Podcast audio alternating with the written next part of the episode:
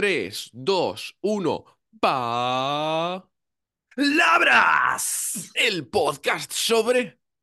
¡Palabras! Tan, tan, tan, tan. Intensidad, por Dios. Hola, hola, ¿qué tal? Soy Borja Adriozola y estás escuchando un nuevo episodio de Palabras, el podcast sobre palabras. Y hoy estoy especialmente contento porque no estoy solo. Me acompaña Ion. Y, Ion, ¿quién eres? Eh, no soy nadie. Eres nadie. Absolutamente nadie. Y nunca Bueno. lo serás. Bueno, hoy por hoy soy un invitado de- del podcast de Borja, que, que bueno, que me encanta. Eh, pero para los que no me conocen, pues soy un profe más de internet, eh, un profe más de plataformas, ¿no? Y un chico de Fuenlabrada, Madrid, eh, que se fue a vivir a los Países Bajos y allí comenzó a, a estudiar el, la- el arte de enseñar el español a guiris y, y bueno, que ha reconvertido su trabajo, pues como muchos otros, ¿no? Que, que, que has tenido aquí también en el podcast. Así es, y bueno, he tenido la suerte de conocer a John, de vernos en persona, de tocarnos Oh, así las caras de forma incómoda, ¿no? El año pasado. Eh, también hemos colaborado y la verdad es que siempre me lo paso muy bien cada vez que, cada vez que charlamos y ya estaba de- tardando en traerte al podcast porque tenía Oye, estaba muchas ganas. esperando. Estaba esperando la llamada. Digo, bueno, Borja, ¿cuándo me va a llamar, tío, para venir al podcast? Que ya, ya le he invitado yo al mío, ahora tiene, que, ahora tiene que dar el paso y ya finalmente formalizar la relación de colegas. Exacto, cuando nos conocimos en Madrid le di un móvil especial, además como eh, cuando llegue el momento te llamaré, debes tenerlo siempre encendido. eh, El teléfono rojo de Borja. Sí, sí, sí. Bueno, ¿qué palabra has traído al podcast? Bueno, ¿qué, qué palabra hemos traído al podcast, ¿no? Porque está, lo hablábamos justo antes de empezar. Esta palabra viene de una conversación que tuvimos sobre la palabra bizarro. bizarro, que aquí la gente que lo esté escuchando, pues la mayoría le vendrá un significado a la cabeza. ¿Qué es lo que normalmente nos viene a la cabeza cuando decimos bizarro? ¿O para qué lo usa la mayoría de la gente hoy en día? Pues es que yo creo que es una palabra que ha sido muy, vamos a llamarlo, influenciada, ¿no? Por el, por la cultura de Internet, porque al final, pues en Internet se, mezclan todas las culturas, lenguas, ¿no? Del mundo. Y especialmente yo creo que la influencia anglosajona pues nos ha petado la cabeza a muchos, ¿no? Entonces yo creo que cuando la gente dice, joder, qué bizarro, es qué raro, ¿no? Qué, qué especial, qué extraño, qué diferente, ¿no? Exacto, ¿no? Se suele utilizar para enfatizar la diferencia, lo extravagante a veces, lo, lo excéntrico quizás incluso. Sí. Así es. Pero en realidad, si nos vamos al diccionario de la Real Academia, nos dice que es algo completamente distinto, ¿no? Que es alguien valiente, bravo, gallardo. Es que estoy leyéndolo, ¿eh? No es porque me venga todo a la cabeza. Digo, Pero bueno, joder, qué es- culto, Borja, Dios mío. Espera, que hay más, ¿no? Osado, audaz. Pero bueno, que todo esto hoy en día en general no lo utilizamos. ¿O tú lo has escuchado alguna vez con esa acepción, hablándolo en la calle? En la calle no, quizás si alguien se pone a leer el Quijote en medio de la calle, sí, ¿no? Pero, pero no. Eh, en literatura, en literatura sí que lo hemos escuchado, ¿no? Pero alguien que utilice esta palabra de forma clásica y correcta, creo que jamás no he conocido, he conocido a nadie que, que, que la utilice. No. No, así es. Y bueno, tengo que aclarar que la Real Academia dice que la primera definición es esa de valiente, pero también está recogida la otra que hemos, que hemos comentado, ¿no? Y supongo que con el tiempo, a medida que vaya evolucionando, pues la pondrá al principio porque es como la usamos todos los mortales. Oye, Exacto. John, ¿tú te consideras bizarro? Me considero bizarro en el sentido de gallardo, valiente, peludo y etcétera que, que hemos eh, comentado. Eh, o en, En el sentido de especial. El que tú prefieras. Vale, me voy a coger mi favorito, que es el de especial, ¿no? Que es el que se usa más realmente. Eh, creo que hay algunas personas que me pueden considerar bizarro, porque en general huyo un poco de los temas de conversación formales, normales, ordinarios, ¿no? Me gusta hablar sobre mm, dilemas filosóficos, sobre chorradas frikis, eh, y muchas veces eh, puedo soltar eh, comentarios humorísticos en, en contextos en los que la gente no, no esperaría que, que utilizase eh, esos comentarios, ¿no? Por ejemplo, eh, mi abuela me prometió, o sea, me hizo prometer, mejor dicho, que en su funeral la gente tendría que estar feliz. ¿no? Yo lo interpreté de una forma muy bizarra. Por favor, Y cuéntalo. bueno, pues en el momento que trajeron el, el, el catering, ¿no? Estaba ahí con, con mi madre, tal, la gente dándonos el pésame, ¿no? Y, y había una tensión superficial en el ambiente que se podía mascar, ¿no? Se podía casi cortar con un cuchillo. Y en el momento que destapan el catering, ¿no? Pues había tortilla, tal, un poco de jamón, mucho embutido. Y yo dije, joder, más fiambre. Y, y- y la gente, la gente no se lo esperaba, no se lo esperaba. Igual aquí tenemos que aclarar para algunos Sí. estudiantes lo de la palabra fiambre, que bueno, pues tiene dos sentidos, ¿no? Por un lado puede ser el tipo de eh, embutido, que eh, embutido, digamos, ese tipo de jamón, pero también es el un cuerpo.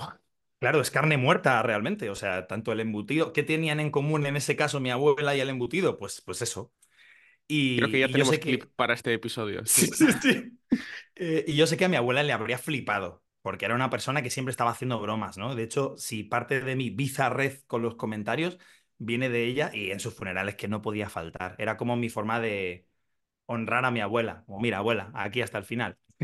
Qué bonito, qué bonito. Y eso me parece un tipo de bizarrez, que no creo que exista la palabra que que me parece admirable, porque creo que también que hay por un lado la gente que de manera natural pues se expresa tal como es, eh, conecta con los demás así como tú.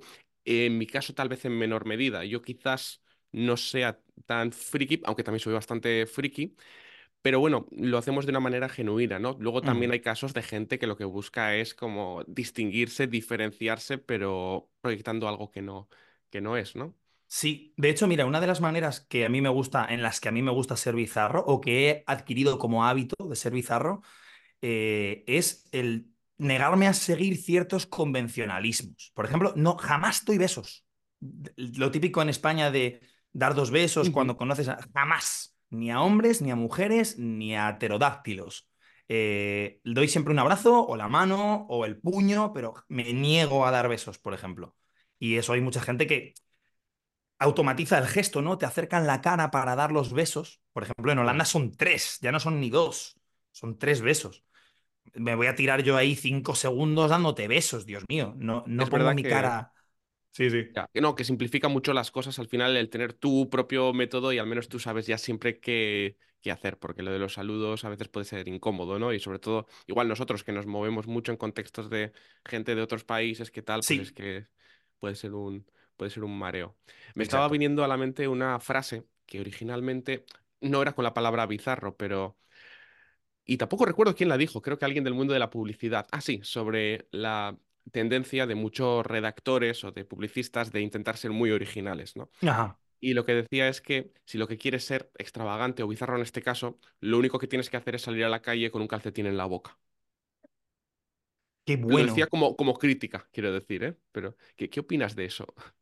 Joder, me parece. Bueno, por un, por un lado, me parece que la, la excentricidad del silencio muchas veces está infravalorada. Es decir, lo aclaro, ¿no? Porque aquí he soltado mucho vocabulario rudo. Eh, la, el poder del silencio en ser especial y en, y en marcar la diferencia es increíble, sobre todo en un mundo en el que nadie cierra la puta boca, ¿no? Y, me parece absolutamente eh, impresionante que lo diga un publicista, que es una persona que tiene que comunicar, ¿no? Entonces, eh, ¿qué mejor forma de comunicar entre un mundo de voces? ¿Qué mejor forma de comunicar algo que estar en silencio, ¿no? Me parece una, bah, me parece increíble. Me ha, me ha flipado eso. Yo no, no lo había eh, entendido desde la perspectiva del silencio, claro, del calcetín en la boca, el no hablar, que también me parece que en un mundo en el que hay ruido, ruido, ruido, que parece que queremos llenar siempre los vacíos, el silencio puede ser lo, lo bizarro, ¿no? Yo lo veía también como, como que intentar, cuando intentas sorprender, pero de una forma artificial, eh, eso falla, ¿no? Y que si lo que quieres es distinguirte por el simple hecho de distinguirte y no viene de una faceta de tu personalidad, eso fracasa, ¿no? Pero Ajá. eh, en tu caso, por ejemplo, se nota mucho que tú eres tú, eres tú. O sea, eh, y me lo han dicho estudiantes que hemos conocido tal, es que es que es igual. O sea, te ve en los vídeos, te ve tal, tú eres así, ¿no? Y eso es lo que, lo que triunfa. Sí, de hecho, mucha gente me lo, me lo dice. Joder, ¿cómo, ¿cómo finges tantísimo en los vídeos, ¿no? ¿Cómo te sale el, impostar toda esa energía, ¿no? Y yo digo, es que no la imposto, es que eh, soy yo. Me levanto por la mañana. De hecho, me gusta mucho el contraste que tengo con, con Joan, que es mi compañero de ¿Qué pasa? Eh, porque Joan siempre hace vídeos tranquilito, sentadito, ¿no? Habla de sus, de sus cosas, que hace perlitas de español muy chulas siempre, y siempre se le petan. Y, Y tú estás corriendo me- alrededor de él dando vueltas mientras graba, ¿no? por ahí echándome agua por la cabeza y, y mierdas de esas, ¿no? Entonces, el que quiera una de cal y otra de arena, pues ahí nos tiene también. Eso es, es fundamental, creo. Desde luego hacéis una, una pareja fantástica y en el sentido de profesional. Lo y otro también yo le no quiero mucho, también le quiero mucho. Que por cierto, Joan, también majísimo. Y también grabamos un episodio hace, hace tiempo, que ahora mismo no recuerdo el número, pero lo dejaré también en, en la descripción del, Sí, del sí. capítulo. Si me dejas, ¿eh? igual, si quieres tú todo el protagonismo, no A hay tope, ningún problema. No, yo mi protagonismo lo comparto con Joan siempre. Genial. Oye, ¿te parece si repasamos un poco el origen de Bizarro? Porque me ha sorprendido bastante, bastante. Eh, lo que he visto es que Bizarro podría venir del italiano Bizzarro, que seguro que estoy pronunciando mal, y que se refiere eso a un hombre muy valiente, pero me ha hecho gracia en el sentido de macho barbudo, ¿no? Como de hombre Sí. con mucha barba y como nosotros, ¿no? Como que somos machos barbudos, Por supuesto. Es ma- masculinidad impostada, ¿no? Eso es. Nos quitamos la barba postiza ahora, de repente. Es que si nos quitamos la barba, tú piénsalo por un momento, ¿no? Eh, afeitarte completamente. ¡Fua! Aparte de. Yo es que ya no pierdo años, porque la gente eh, me dice, ah, si te afeitas, seguro que tienes cara de bebé. No, tengo cara de yonki. Entonces, eh, pierdo, pierdo no solo la masculinidad, pero también la dignidad si me afeito, ¿no? Yo nunca sabré cómo soy sin barba porque mi novia no me deja, dice que parezco, parezco más joven que ella y, no, y eso no puede ser, así que no sí. sé. No estoy seguro de si tengo una cara debajo, pero bueno. Un saludo, Suyen. Mira, Pero de sí. hecho, de hecho, eh, a ti te quería preguntar, porque lo hablé a- a- cuando me dijiste, quiero hablar de la palabra bizarro. Yo dije, de broma, estaba con una amiga eh, que es vasca. Y, y me dijo, joder, pues bizarra en, en vasco significa barba, ¿no? Y dije, hostias, a lo mejor tiene algo que ver, ¿no? El ser varonil y el estar cubierto de pelo, ¿no? Eh, Exacto. De hecho, de lo que he estado mirando es que podía ser de, de este origen del italiano, que podía ser un préstamo a su vez de los vascos, que es algo que me sorprende mucho, ¡Guau! porque cómo los italianos iban a tomarlo prestado de los vascos y del euskera, ¿no? Pero podría ser, porque hay una conexión como muy bizarra, es eso, que es barba. Sí. Pues sí, De no sé, hecho, me hay ha- un, se me ocurre, has dicho, joder, ¿cómo, cómo los italianos iban a tener contacto con, con los vascos para, tal como para mm, cogerles esta palabra, ¿no? Eh, y es que hay un chiste que es, ¿tú sabes la diferencia entre Dios y un vasco? Que, el, que Dios está en todas partes y el vasco ya ha estado. Entonces, porque siempre dicen, no, yo, ya- yo ahí ya he estado, yo ahí ya he viajado, he estado en todas partes, ¿no? porque los vascos pues han sido muy, muy viajeros también siempre, ¿no? Y, Ujú. Y quizás pues entre las incursiones de los romanos y, y las luchas con unos y con otros, ¿no? Pues al final Europa es una sopa de, de lenguas, literalmente. Eso, eso es verdad, al final hay muchas más conexiones inesperadas, ¿no? De lo que, de lo que pensamos. Oye, y habla- volviendo al sentido bizarro, pero bizarro del que nos gusta. ¿hay algún personaje bizarro así que hayas descubierto recientemente o que te guste en particular? Uf, realmente muchos, porque, a ver, tú sabes que a mí me gusta mucho el anime, ¿no? Y el anime es bizarro por definición. O sea, eh, de hecho me gusta mucho el anime, que para quien no sepa lo que es, pues sal de tu puta cueva, ¿no? Pero es esta, es esta mm, eh, modalidad de animación japonesa basada en el manga, ¿no? Que es un- una forma de novela gráfica japonesa. Y eh, es- me gusta consumir anime porque no puedo encontrar ni los mismos temas, ni las mismas formas, ni los mismos dilemas que encuentro en otras series, ¿no? Entonces, desde aquí hago una recomendación. Ataque a los titanes, Attack on Titan, eh, que es una, un ataque, que- o sea, un ataque, una serie que me, que me gusta muchísimo, un anime. eh, y eh, Shingeki no Kyojin, para los que hablen japonés. Y el personaje principal es muy bizarro, muy, muy, muy bizarro, porque sin hacer spoilers, rompe todas las líneas que tiene un protagonista normal en cualquier serie, ¿no? Eren llega. Y, y me- por eso me gusta mucho, porque es un personaje al que no puedo leer. Normalmente encasillamos al personaje principal. Ah, este bueno es muy bueno y este malo es muy malo. Pero Eren llega es bizarrísimo y por eso me encanta. Lo- me parece que lo has dicho muy bien y es la misma sensación. Yo todavía no he terminado la serie, pero porque además sale muy, sale, sale muy raro, porque es como que sale de vez en cuando bloques de capítulos, pero, pero es de las pocas veces que me ha pasado viendo una serie que normalmente tú cuando sigues a un protagonista, aunque sea malo, es que aunque sea alguien que haga algo, aunque esté asesinando, una serie Sí, sobre un asesino, tú más o menos vas con él, pero con este personaje hay tantos cambios, tantos matices que, que como que lo ves desde fuera, ¿no? Eh, sí. yo al menos me cuesta empatizar con él porque es que es, es eso, es difícil de leer. Oye, ya que hacemos una incursión en el, en el anime, por provocarte un poco, ¿qué le Sí, dirías a la gente que dice eso de, a mí es que eso de, no es mi estilo, nunca he visto nada de anime y te dice, no, es que yo eso no, no veo o no es lo mío? sí. Pues mira, eh, me parece un poco como, como el que nunca ha probado un tipo de comida, ¿no? Y, y que lo ve desde fuera y piensa, "Buf, es que no es exactamente mi tipo de comida visualmente, ¿no? Y luego se atreven a darle un mordisquito y dicen, hostia, esto está bueno, ¿no? Y hay gente que se atreve a darle un mordisquito y dice, efectivamente, puta mierda, ¿no?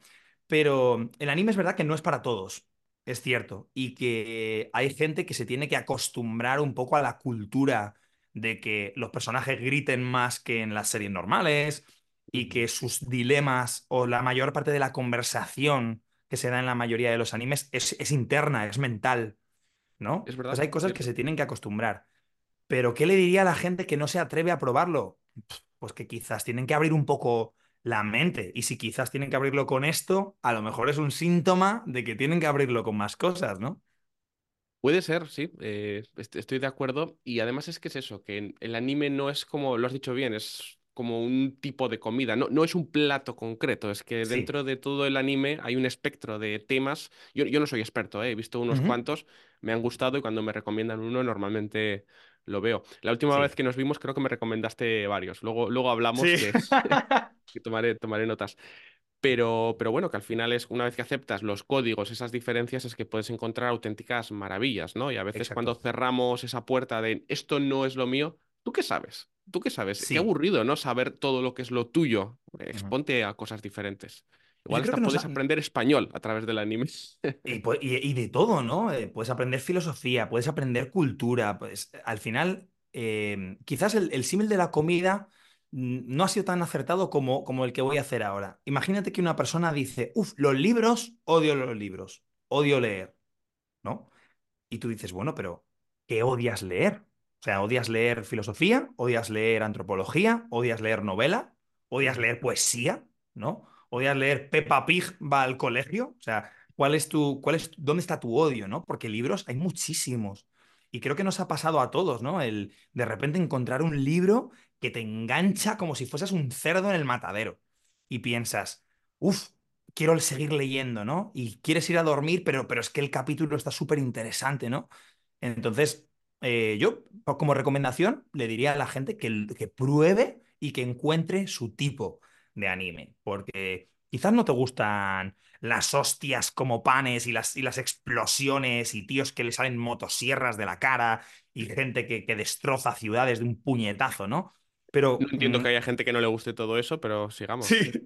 pero, pero eh, a lo mejor si te gustan los dramas de la vida, a lo mejor eres más de zombies, a lo mejor eh, te apetece un, te apetece pensar en el dilema de quién es el ser humano para decidir sobre la vida o la muerte de otros. Mm, Se me ocurren muchos animes que me vienen a la cabeza que podrían encajarle a personas tan diferentes. Entonces, mi recomendación es adelante, tío, pruébalo, por favor. Este episodio ha sido patrocinado por la Casa de Cultura de Japón. Bueno, eh, Por mapa. Entonces, mira, te quería comentar también, hablando de personajes bizarros, eh, de carne y hueso, es que recientemente conocí, eh, descubrí la biografía de un tipo de- del que no sabía nada, que me encantó y que os animo a todos a investigar un poco sobre él, que se llama Alfred Carlton y que es una de las personas más bizarras de las que he escuchado, ¿no? Y ahora no voy a contar toda su vida, pero bueno, es un tipo que empezó en Estados Unidos cuando iba a la universidad, pues por un lado se pagaba los estudios haciendo magia y ganó medallas olímpicas al mismo tiempo de salto de pértiga, descubrió un tipo de caja para las pértigas mientras hacía eso, luego montó una empresa de juguetes, los famosos los mecanos, estos de piezas, ¿sabes? Es- Son suyos, hostias. Eh, hizo el precedente, uno que vino antes, luego Mecano lo absorbió, pero básicamente vio vi- je- trabajadores de construcción y dijo, qué guay sería que los niños hicieran esto, fundó eso Guau. Luego, en la Primera Guerra Mundial, defendió ante el Congreso la importancia de invertir en juguetes en vez de en, en armas y lo sacó adelante todo. Y como tuvo una biografía súper loca, que terminó con lo más bizarro de todo, que es que en los años 50 sacó una nueva línea de juguetes que dijo, bueno, ya que los niños han aprendido construcción y química y otras cosas, voy a sacar también un juego para que aprendan a usar la energía nuclear. Y empezó a incluir, Hostias. incluyó un pack con un medidor Geiger de estos y Ujú. perlitas de uranio también. Eso me quiere sonar. Me quiere sonar que, que he visto eso en alguna página de memes o algo así. En plan, este tío le dio un kit de uranio a los niños, ¿no? Sí, Para, para sí. jugar. Por suerte no funcionó muy bien ese juguete porque era muy caro, pero bueno, eh, me parece que si, si queréis ver una historia bizarra, porque hay muchas cosas más sobre él que no, que no he contado, Alfred Carton. ¿Y hay alguna otra cosa, personaje histórico o alguien que dices, ole? A lo mejor vas a decir, ¿qué cojones? Pero Cristo, tío. Eh, Cristo. O sea, Ah, Cristo, Jesús. Cristo, vale.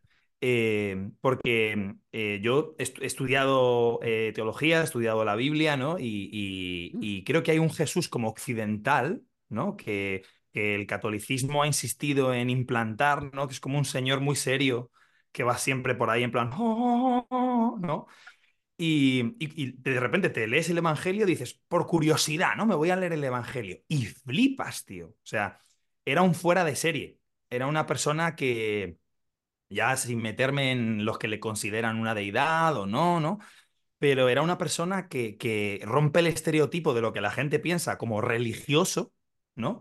Porque él se metía en las, en las sinagogas en ese momento, criticaba a los religiosos, les ponía a parir, ¿no? Eso sí que es Eh, bizarro la acepción antigua también. eso es bizarro en todo, o sea, bizarro en especial y raro y bizarro en, joder, eh, este tío tiene unos huevos eh, como dos camiones. Y al final, mira, le crucificaron, ¿no? Por, por, por su osadía de criticar a los escribas, a los Por bizarro. ¿no? De hecho, hay un, hay un, hay un por bizarro, sí. Hay una, eh, hay un episodio de Jesús que me gusta mucho, que es que él entra al templo y ve que hay mogollón de gente vendiendo cosas, animales, comida, tal, no sé qué y se pega un cabreo que flipas y Y dice, empieza a pero la derribarlo gente, todo y azotar a los... exacto, o sea, empieza a volcar mesas y decir, oye, pero bueno. Y luego se iba a fiestas, se bailaba, bebía vino, ¿no? Es- Era una persona que rompía mucho con los esquemas de... Se acercaba a los leprosos, que estaban prohibidos eh, por la ley, tocarlos y acercarse a ellos, a las prostitutas, ¿no? Entonces era una persona que vino a romper los moldes de su época y creo que es la definición de bizarro para mí. Pues me ha encantado, no, no me esperaba para nada, ¿eh? que, que Ya lo sé. pero visto, visto así, eh, me encanta. ¿Y te gusta en general la gente bizarra, John? Me gusta porque siempre tiene algo que darte, o sea, siempre tiene algo que aportarte, ¿no? Eh, creo que necesitamos los dos en nuestra vida, ¿no? O sea, gente que te mantiene un poco los pies en la tierra y te dice, John, ser bizarro está muy bien, pero tienes que pagar a Hacienda porque si no te van a meter en la cárcel, ¿no? Y eso está muy guay. Y luego hay otra gente que te ayuda en esa abstracción del mundo, salir un poco de la normalidad, ¿no? Podría decir que todos mis amigos son bizarros o tienen una parte bizarra porque me aportan cosas tan diferentes que es lo que luego me da vida. Así que por supuesto, por supuesto. Así, así es, y estoy pensando también que en general, aunque todos tenemos cierta predisposición más hacia la normalidad o hacia la bizarrez, la segunda vez que utilizo esta palabra inventada, me vais a. Acuñada, ¿no? Término acuñado. Si se utiliza, existe. Ya está, punto. Y este podcast se llama Palabras, así que no, pero lo que quería decir es que creo que en el, en el fondo, si tú arrascas un poquito en la personalidad de cada persona, si te tomas el tiempo de conocerla, todos tenemos un pequeño bizarro dentro, ¿no? Todos tenemos algo que nos diferencia, aunque haya personas que lo manifiesten más o menos y a veces quizás por, por miedo, ¿no? A mostrar esa diferencia. Mm. Pero bueno, me gusta pensar que todos somos un poquito, un poquito bizarros. Yo también lo creo. Creo que en, en algún punto de la mente de alguien hay un pensamiento disidente, hay, un, hay una idea que cambia, hay un punto de, disonancia y de hecho animo a la gente a que casi entrene esta facultad, que, que reflexione en, oye, ¿cómo podrían ser las cosas diferentes? ¿Cómo podría hacer yo las cosas diferentes? Y ya obrar según lo que cada uno considere, ¿no? Pero es un puntito interesante de la vida. Y ya que hablamos de obrar, y con esto ya vamos terminando, pero ¿qué es lo más bizarro que has hecho? Que te venga a la mente. Aparte de liarla en el funeral de tu abuela. Sí, sí. Eh, pues a ver, realmente muchas, muchas cosas porque tiendo a hacerlo un hábito casi, ¿no? El, el intentar pensar diferente, el intentar hacer cosas diferentes. Pero mm, así que me venga a la mente, eh, el año pasado, por ejemplo, para, para nombrarte un poco la más reciente, ¿no? Eh, ten- tenía una amiga que decidió hacerse el viaje de su vida eh, y me dijo, John, he empezado en México, empecé con un amigo, lo abandoné a los tres días y a partir de ahí, un saludo Pepe, un saludo a Irene también, que es de la que estoy hablando, y a partir de ahí bajé, bajé, bajé por toda Latinoamérica sola, ¿no? Y, y yo dije, madre mía, qué guapo, déjame unirme. Y ella me dijo, pues en, la- eh, en una semana voy a Lima. Y yo dije, pues allí quedamos. Me compré un avión, el más barato que pude, con todas las escalas El, que había. el avión más barato que pudiste comprar, privado, Sí, ¿no? sí. Sí, privado. Me compré un avión, no, hombre, eh, un ticket de avión, un billete de avión, y es que a veces no sé hablar. Y, y fui a Lima y nos encontramos allí en Lima y entonces seguimos su, su aventura juntos, ¿no? Y, y muchos estudiantes míos me dijeron, oye, joe, eh, y yo dije, es que es por la vida, es por la vida, ¿no? Entonces cancelé un montón de clases, eh, me fui para allá, pero fue una de las experiencias más bonitas que, que he tenido. Qué pasada. Qué pasada, me encanta. A, mí también me vienen experiencias de viaje. ¿Perdón? No, me- iba a, iba a decir que, que, que así, así animo a la gente a que lo haga, ¿no? Porque estás en tu casa, estás trabajando y, y un día te viene una amiga y me dice, y te dice, estoy en Perú, y tú dices, pues voy. Así que te saca de la rutina y me encanta. Total, y mm, hagas lo que hagas, pase lo que pase, va a ser una experiencia de la que no te arrepientas, ¿no? Si te lanzas a esas, a esas situaciones. Me estaba, es que me estaba acordando de una historia, no voy a contar ahora todo, pero algo similar, de con una amiga hace muchos años que estábamos viendo dónde hacer algún voluntariado, en la época en la que éramos más pobres que ahora todavía, y decíamos, vamos a hacer un voluntariado por algún sitio del mundo, tal, y al final terminamos como de rebote haciendo, trabajando el campo en Bélgica, en una comunidad. Hare Krishna que vivía en un castillo. ¡Hola, hola, hola! Y bueno, esa es una historia para, para otro, para otro día, para otro episodio, pero bueno, que fue brutal, o sea, era algo lo- loquísimo, era, pero guau, pero no te da cosa. No, me da, me motiva, me motiva a irme para allá. Bueno, muchas historias de esos días, pero mira, ya para ir cerrando, John, Mm, quiero lanzarte la pregunta a bocajarro, ¿vale? Que ha dejado el A anterior tope. invitado. ¿Estás Ajá. preparado? No, jamás, pero adelante. Y la pregunta es, ¿cuál fue la última vez que lloraste por felicidad y por qué? Hostias, eh, es que fue ayer mismo. Eh, fue ayer mismo y, y doy gracias por mi chica. porque es una persona que, que me hace ver que realmente hay gente buena y punto, ¿no? Y de hecho, soy un llorica, aquí lo confieso. Soy un llorica empedernido, ¿no? Y, siempre por la mañana, como antes, antes del podcast te comentaba un poquito mi rutina, ¿no? Me levanto pronto y tal, y me levanto para dar gracias. Es lo primero que hago por la mañana como rutina de meditación, ¿no? Eh, hago mi oración y doy gracias, y una de las cosas, la primera cosa por la que doy gracias es por mi chica. Y, y lloro muchas veces con esto porque me doy cuenta de que no me la merezco, ¿no? Y, y- y esto me ayuda mucho a, a querer mejorarme. Así que toma, toma respuesta, ¿eh? Buah, sí, sí, sí, sí, estoy... Me ha encantado, John. Oye, eh, de hecho, mm, me ha gustado tanto charlar contigo que me gustaría que en el futuro te pases otra vez con alguna otra, alguna otra palabra, más o menos bizarra, da lo mismo. Y creo que nos ha quedado un episodio muy bizarro, así que Muy, muy bizarro, darte sí, las, señor. las gracias. Oye, ¿y dónde pueden encontrarte? Pues eh, en mi casa, pero no vengáis, por favor, porque me gusta mucho mi privacidad. Pero Pondremos aquí la aparte de eso, dirección de John y las coordenadas exactas. Sí. aquí en Spotify te dejo la dirección de John para que... Bueno, eh, ¿dónde me pueden encontrar? Pues en nuestro Instagram. Ya he mencionado a mi compi Joan, que le quiero mogollón y que hacemos un, un- creo, un buen proyecto juntos. En quepasa.espanol, porque Instagram no nos deja poner la ñ, son ñefóbicos y no nos permiten poner la ñ. Así que en quepasa.espanol O en Spotify aquí mismo, pues después de escucharte los podcasts de Borja, para alternar un poquito, pues te pones qué pasa podcast en español pero cuando hayas escuchado ya todos, ¿eh? cuando escuches todos los de Borja. Primero todos los de Borja y ya luego te pasas a, los nuestros. no, hombre, os recomiendo mucho escucharles y os lo vais a pasar pipa. Eh, me consta porque más de uno de mis estudiantes aprende con, aprende con vosotros, así que... Y, de los míos de Borja. O sea, que es que aquí me vienen hablando muy bien de Borja siempre. Yo ya, ya, sí le conozco, sí sé que es un maquinón. lo mismo, lo mismo con los míos. Oye, John, muchísimas gracias y a ti. pronto. A ti, hombre, a ti. Hasta pronto.